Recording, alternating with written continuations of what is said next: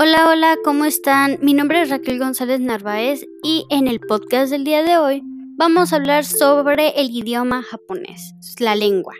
Y del japonés vamos a hablar sobre su historia, su geografía, es decir, en dónde se originó, sus silabarios, que tiene unos bastante curiosos, y algunos datos curiosos para finalizar. Espero que lo disfruten.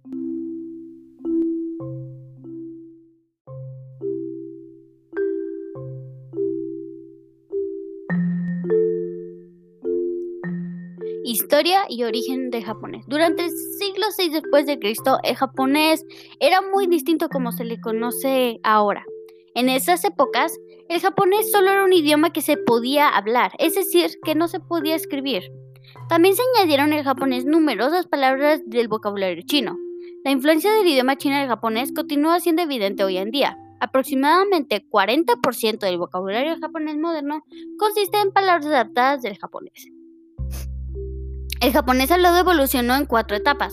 El japonés antiguo hasta el siglo VIII, el japonés antiguo tardío, siglos 9 a 11, el japonés intermedio, siglos 12 y 16, y el japonés moderno del siglo XVII al presente. Cambios importantes de la época antigua a la actual han sido reducción gradual de ocho sonidos vocálicos a cinco, así como cambios fonológicos, morfológicos y en el vocabulario.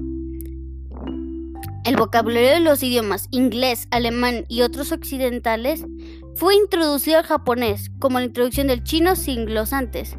Estas palabras fueron rápidamente adaptadas a la pronunciación y sistema de escritura japonés para que pudieran usarse más fácilmente. Básicamente el japonés es una mezcla de varios idiomas, un poquito de cada quien y mucho de chino.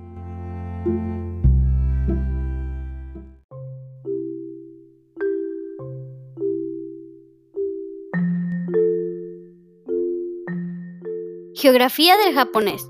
Asia.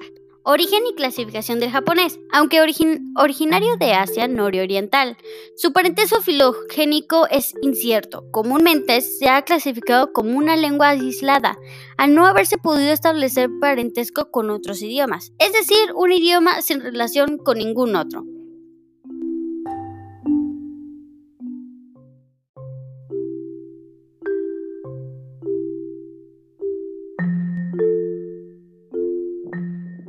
Silabarios. Al comienzo de los tiempos, el japonés era un idioma completamente oral, como dije antes.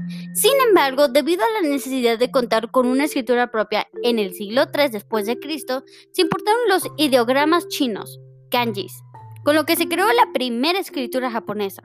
Los silabarios se demonían hiragana y katakana, y con un sistema de escritura único del japonés, ausente en el chino y en el coreano. El japonés moderno utiliza los tres sistemas de escritura, kanji, hiragana y katakana, circunscribiendo el uso de cada uno para diferentes funciones, si bien hay ocasiones en que, en que dos de ellos pueden usarse indistintivamente. Los kanji sirven para transcribir la mayoría de las palabras con carga semántica. La mayoría de los kanji japoneses poseen varias lecturas, tanto nativas de origen japonés como de raíz china. El hiragana es un silabario que sirve para la escritura de morfemas gramaticales. El katakana se emplea principalmente para los préstamos procedentes de otras lenguas. Por ejemplo, la palabra maratón.